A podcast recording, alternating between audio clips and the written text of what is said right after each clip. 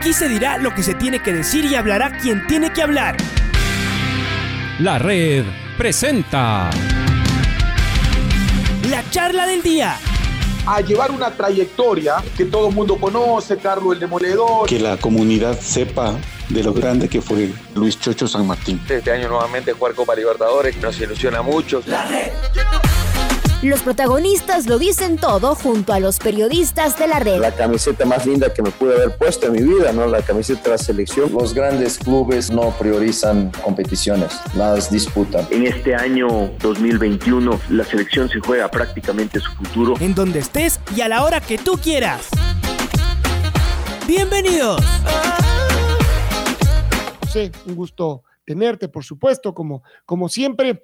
¿Cómo están nuestras eh, eh, levantadoras de pesas? ¿Cómo llegan a esta justa? Ya vamos a ir hablando uno por uno y de las rivales, de las condiciones, en fin, de lo que esperan. Pero en líneas generales, ¿cómo llega el equipo de pesas ecuatoriano a los Juegos Olímpicos? Un abrazo grande, José.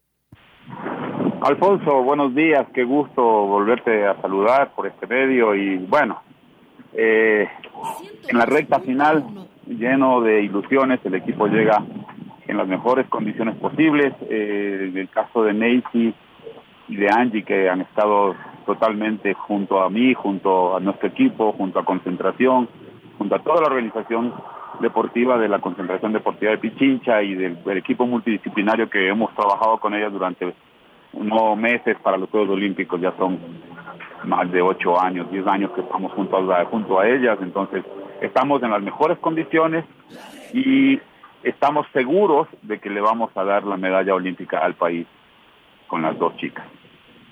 A ver, y yo creo que aquí hay que ir como explicando esto, porque eh, escuchamos mucho aquello de vamos a conseguir, a pelear un montón de medallas y después uno aterriza y dice, bueno, eso la verdad en que de los 48 deportistas que van, si es que ah, al final Alex Quiñones sí clasifica, no es posible para la mayoría. Hay unos que van a estar lejos de las medallas. Hay otros que habrá que ver cómo logran acercarse. Pero también hay otros u otras que hay mucha más certeza. Vamos caso por caso. A ver, em, en las pesas además no hay lugar a, la subjetividad, ¿no?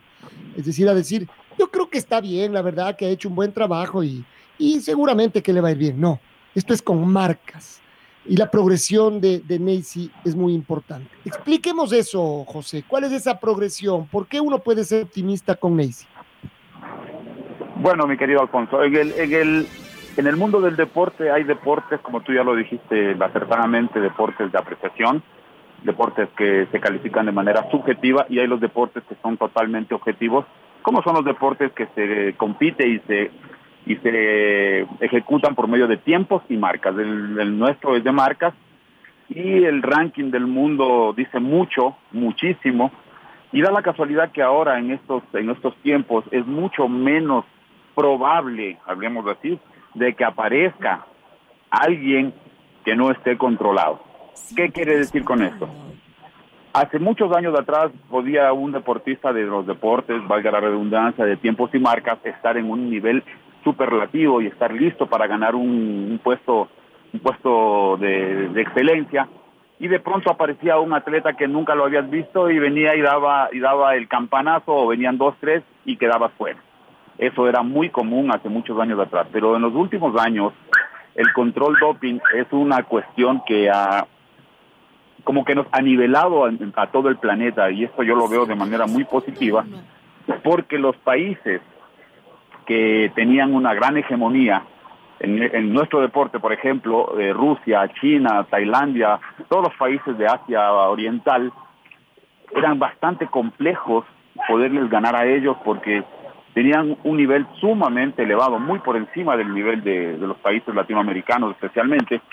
Pero en los últimos años esta brecha se ha ido acortando, muchos deportistas han sido sancionados por doping, por eh, doping positivo, pero a más de esto, la proyección que hemos hecho con Nancy Dajome desde que se inició en el levantamiento de pesas, esto estaba planificado mucho tiempo atrás y se sabía que en, el, en Tokio 2020, no Tokio 2021, Nancy iba a estar entre las tres medallas olímpicas. O sea, esto ya se sabía porque las marcas de ellas han, han tenido su, su crecimiento de manera totalmente controlada, totalmente planificada. Esto no es no es que nos eh, tenemos vamos a tener suerte ni, ni cosa que se le parezca. Y como te había dicho hace un par de días, Alfonso, Neisy en este momento con lo que está haciendo, si no hubiera pasado nada en el tema del doping, ella estaba peleando igual el primer lugar con la atleta china, porque Neisy ya está en este momento literalmente trabajando con 120 kilogramos en el estilo del arranque y 150 kilogramos en el estilo envión. La mejor levantadora que estuvo en el ranking del mundo antes de la, de la suspensión por doping, que era la norcoreana, ella tenía 115 kilogramos en arranque y 152 kilos en envión. Como se premia al total olímpico, quería decir que nosotros estábamos todavía justo en el, en el, en el top número uno que hay esas cuestiones que se dan en las competencias, que por cuestión nervios, por muchas razones, puedes fallar uno o dos intentos, pero la medalla estaba asegurada, sea la de, de, oro o la de plata en el peor de los escenarios. Bronce, virtualmente la deportista que está en el nivel de bronce está muy lejos de lo que representa hoy por hoy Nancy Dahomey. Nosotros creemos que es imposible, literalmente imposible, que aparezca una deportista y venga a dar un golpe. Es imposible. ¿Por qué? Porque la organización de los Juegos Olímpicos y la nueva reglamentación de, de, del, del, de WADA, en este caso de la World Anti-Doping Agency, es el control de todo el ciclo. O sea, los deportistas han sido controlados y están siendo controlados durante todo el ciclo olímpico. Llevan cerca de ocho años bajo un control estricto y es por esta razón que estos deportistas de los países hegemónicos en el levantamiento de pesas, hablemos de rusas, ucranianas, kazajos, eh, tailandeses, coreanos, norcoreanos, han sido sancionados porque su país se ha visto relegado de la participación en Juegos Panamericanos por una sanción, perdón, de Juegos Olímpicos por una sanción disciplinaria por el tema de, del control doping.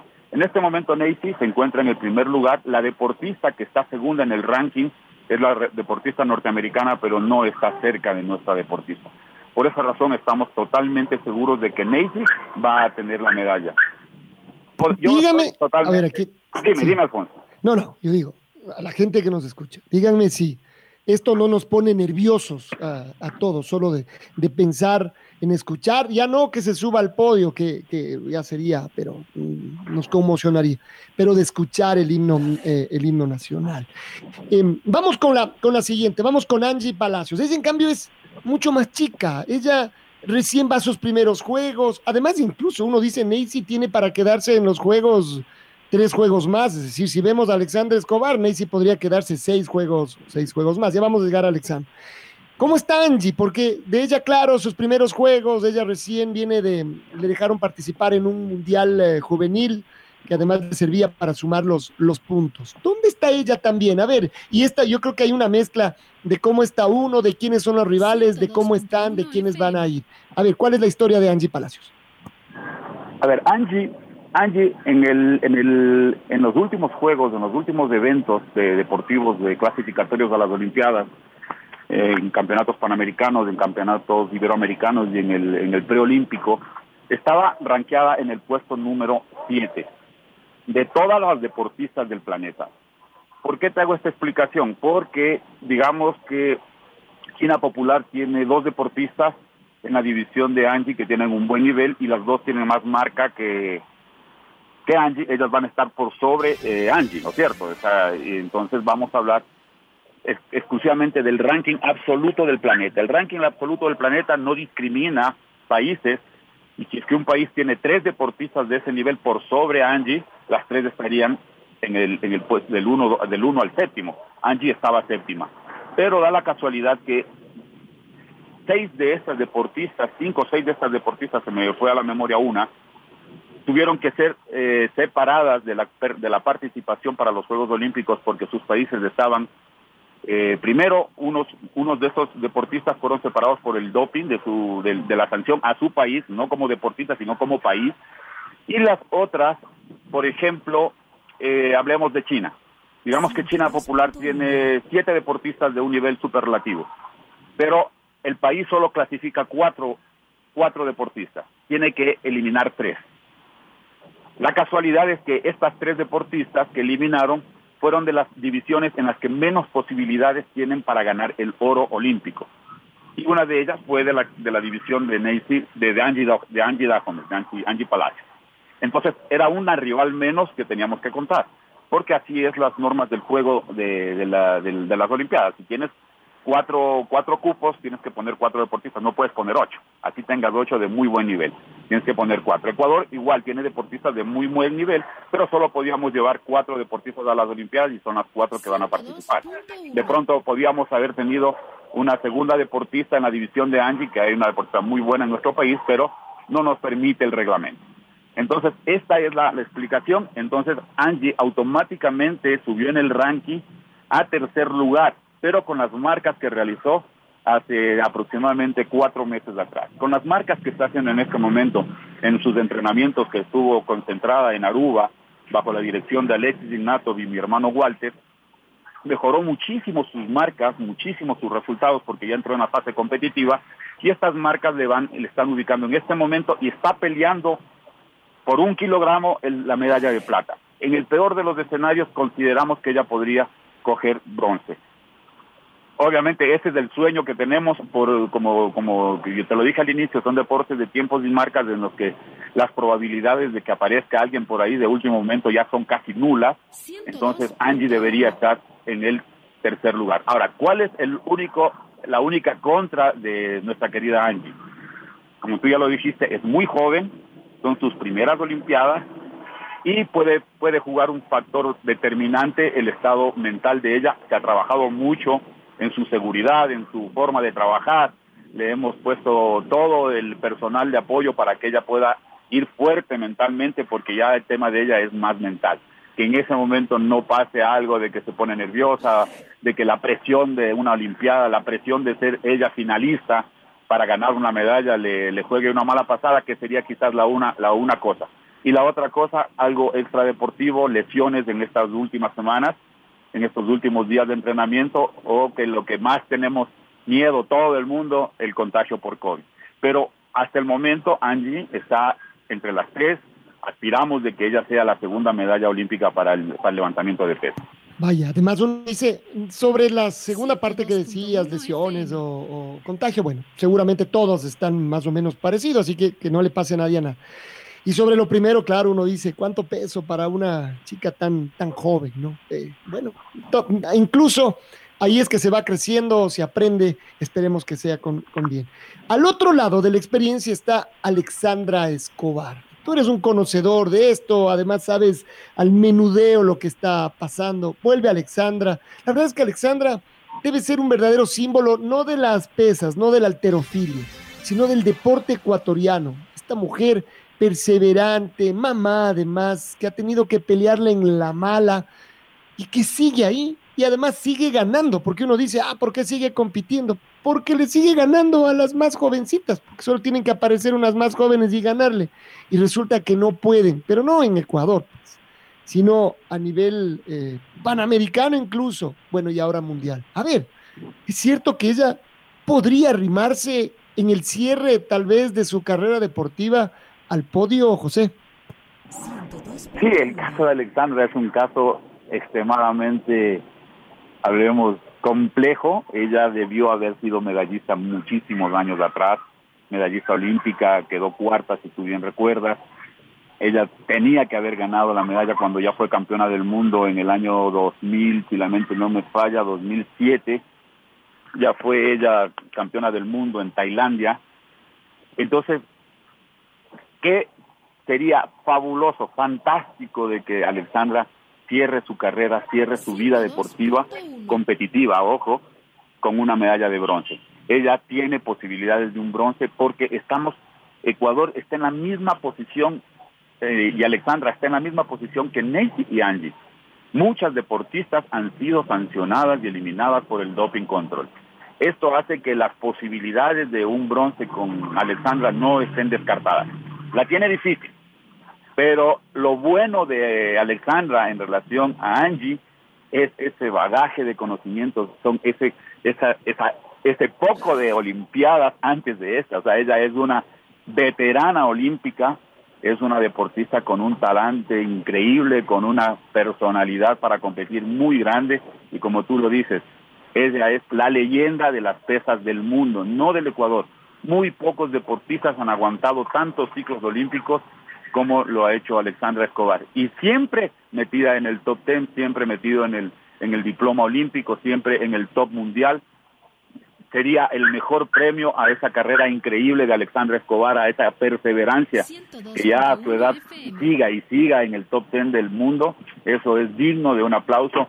Y si pudiéramos pedirle al, al a los astros, a, a todo, si alguien se merece una medalla, es Alexandra Escobar. Seríamos totalmente felices de que ella logre por lo menos retirarse de, de estas Olimpiadas, de esta vida deportiva tan exitosa con una medalla de bronce. Sería increíble. Sería una locura, sí, sí, por supuesto. Estoy contigo, sí, claro. Alguien, si hay alguien que se merece es Alexandra Escobar. Ella podrá contar mil y una historias de todo lo que ha tenido que atravesar para seguir ahí, para seguir representándonos y seguir, y seguir llenándonos de orgullo. A ver, después de esta otra talentosa, finalmente está Tamara Salazar. Ella también, muy talentosa, ¿no? Ha venido creciendo eh, a pasos agigantados. Yo no sé si a veces también depende, no sé si, si esto tiene que ver con la suerte o simplemente con las etapas. ¿De qué te toca a lo largo de tu carrera? Justo te tocó jugar, justo te tocó levantar cuando había en otras partes unas levantadoras que no había forma, ¿no? El otro día que mirábamos a Richard Carapaz en el ciclismo, justo le tocó a Richard eh, la locura de este muchacho Roglic, ¿no? Que sacó ventaja a todos, no solo a Richard.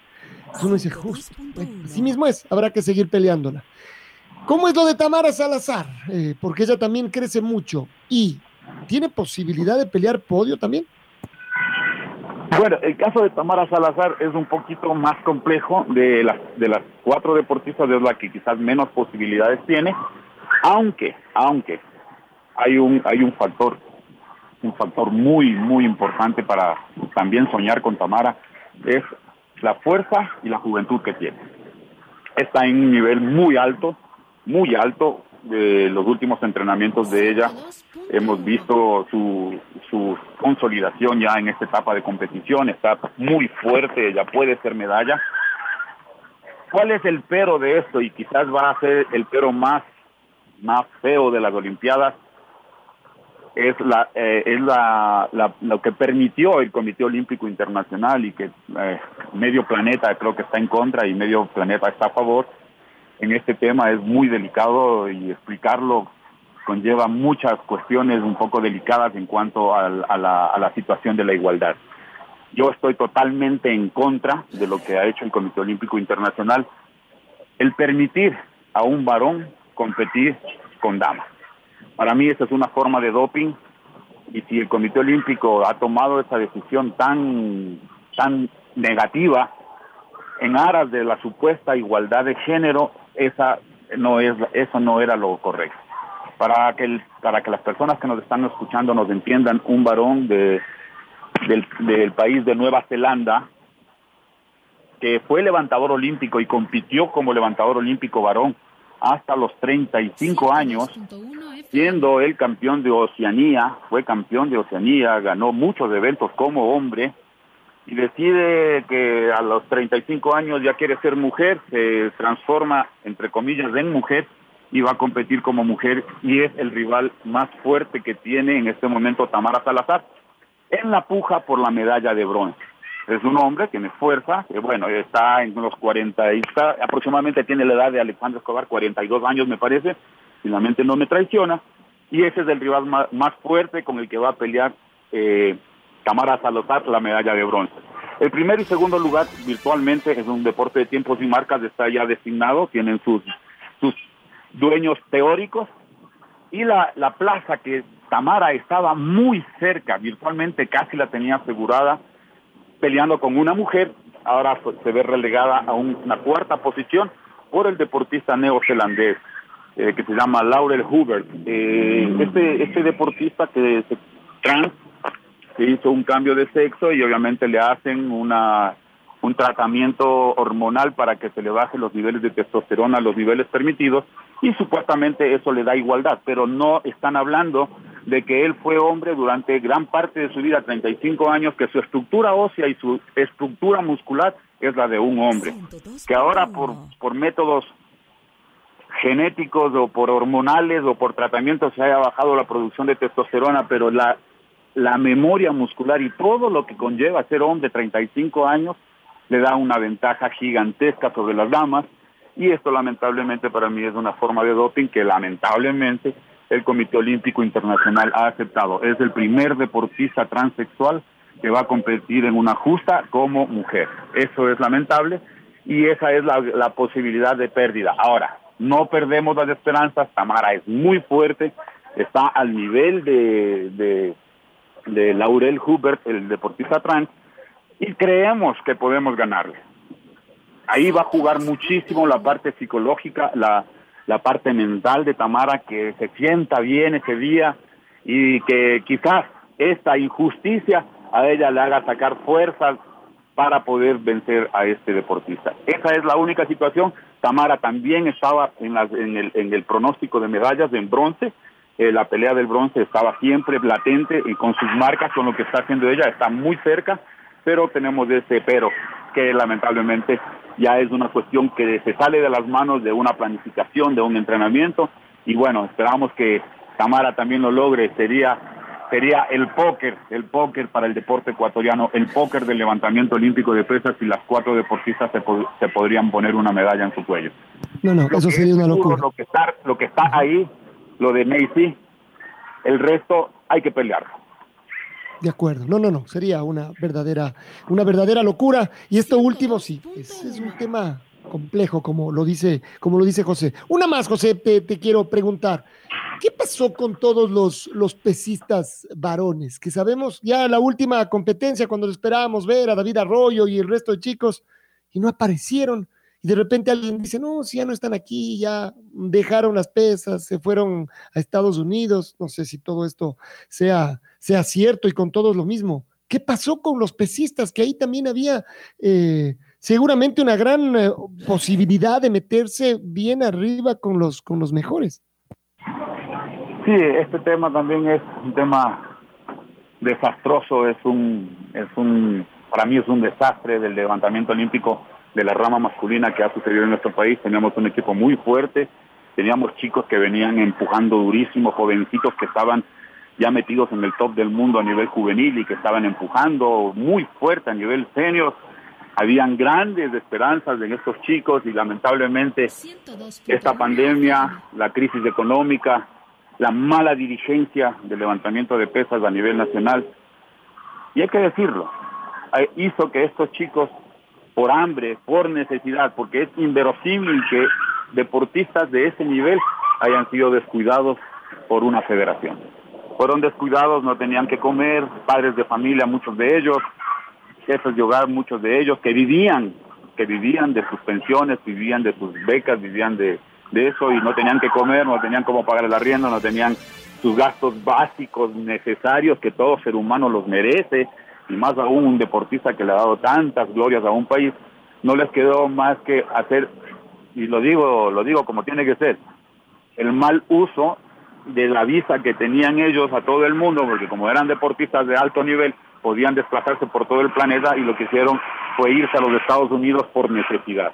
Ellos lamentablemente, muchos de ellos están trabajando en, en, la construcción, están trabajando de choferes, porque tienen que vivir. Y en ese sentido yo les entiendo, ya cuando uno es padre, cuando uno tiene familia y es responsable de esa familia, y verse en una situación tan difícil, tan apretada, seis, siete, ocho meses sin cobrar, sin que sean dados sus, becas, su, su dinero con el cual mantenían a sus hogares, entraron en desesperación y todos migraron a los Estados Unidos cuando pudieron.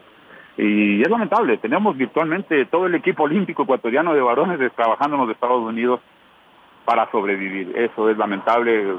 Creo, creo que si en esta oportunidad las nuestras embajadoras, las damitas, logran las medallas olímpicas, espero que el ministro del deporte, espero que la gente que está en las altas, en los altos mandos de, la dirigencia del deporte, tomen cartas en el asunto y traten, traten en lo posible de revivir al, de, al deporte de levantamiento de pesas de, varones en nuestro país, hagan cambios sustanciales en la ley del deporte, hagan cambios sustanciales en la forma de gobierno de nuestros dirigentes de las disciplinas de deportes de federaciones ecuatorianas por deporte y de una vez por todas acaben con esta mañosería que se ha venido dando durante toda la historia del deporte ecuatoriano. Dirigentes que se perennizan y quieren manejar una federación, una asociación, cualquier tipo de, de, organización deportiva, no por cuatro años. Está bien, yo digo, si ha hecho una gran, un gran trabajo, quédate ocho años, está bien. Pero dirigentes que tienen 20, 26, 30 años y que no han hecho nada, al contrario, han perjudicado al deporte y que se mantengan en estos puestos por prácticas mañosas, ya es hora de que termine. Creo que estamos en un punto en que la en que la, el, el, deporte está dando muestras de que cuando se planifica, que cuando las cosas se hacen con honestidad, con todas las cuestiones técnicas, las medallas se puede hablar de medallas, pero cuando no hay no hay organización, cuando haces todo lo posible solo por tu beneficio personal, las cosas no funcionan. Y lamentablemente el triunfo y lo puedo decir desde ya categóricamente, el triunfo que se va a dar en el levantamiento olímpico de pesas no se debe a una dirigencia, no se debe a una federación, se debe al trabajo aislado de alguna asociación provincial, de algún, algún entrenador, de algún grupo aparte. No es el trabajo de la Federación Ecuatoriana, es el trabajo aislado de personas que creemos en el potencial de nuestros deportistas, de personas que amamos nuestro deporte y que siempre le hemos dado al deporte lo mejor de nuestra vida. Aquí, aquí va a ser esa frase clásica, ¿no? Va a ser a pesar de los dirigentes, lo que, lo que se consiga en, en, los Juegos Olímpicos. Y esto de los muchachos es de vergüenza, ¿no? O, eh, a un dirigente que se le vayan así los deportistas no debería tener cara para volver a la oficina al día siguiente y debería renunciar lo más pronto posible. ¿no? Ojalá que ya termine con esto, lo de las pesas, el rato que nos pongamos a, a conversar todos estos temas, porque hay un montón de temas, de gravísimos problemas, algunos ya denunciados, algunos incluso sancionados, y que siga manejándose. La misma dirigencia y particularmente el, el mismo presidente es una vergüenza. Y podrá decir, ahí están los resultados sería peor que ahora aparezca a tratar de endilgarse alguno de los resultados que están consiguiendo las chicas. José, seguimos en contacto. Ya nos, eh, nos pusiste más, eh, más nerviosos todavía y estamos esperando que llegue la alterofilia. Ahí hay serias posibilidades de podio. Que todo salga bien y ojalá que podamos escuchar nuestro, eh, nuestro himno. ¿eh? todavía más allá en, en Tokio. Te agradecemos por tu tiempo, José. Un abrazo grande. Gracias, Alfonso. Asimismo, estamos totalmente nosotros impacientes porque esto ya empiece y termine. Estamos en ese momento de nervios, como tú lo dices, ya con, con la satisfacción del, del deber cumplido, de haber hecho lo, lo más que se pudo para llegar a esto. Ya solo falta cosechar el trabajo de tantos años. Ojalá que todo se dé como tiene que darse y nos estaremos viendo quizás el día de las Olimpiadas, el día de la competición de nuestras chicas, podernos ver y darnos un abrazo para poder festejar como debe ser este lo que va a ser quizás el más el más alto triunfo del deporte ecuatoriano en muchas décadas. José Llerena, eh, nada más ni nada menos, responsable, él sobre todo, más allá de que es el presidente de las pesas acá en, en, nuestra provincia, responsable sobre todo de estas dos chicas pesistas que van allá por la gloria. Sí, allá van Neisida Gómez, Angie Palacios, por la gloria grande en Tokio. La red presentó la charla del día. Un espacio donde las anécdotas de actualidad deportiva se revelan junto a grandes personajes del deporte. Quédate conectado con nosotros en las redes de la red. Síguenos como arroba la red Ecuador y no te pierdas los detalles del deporte minuto a minuto. Escúchanos en vivo en TuneIn y en los 102.1 FM en Quito. ¡Te esperamos! La red.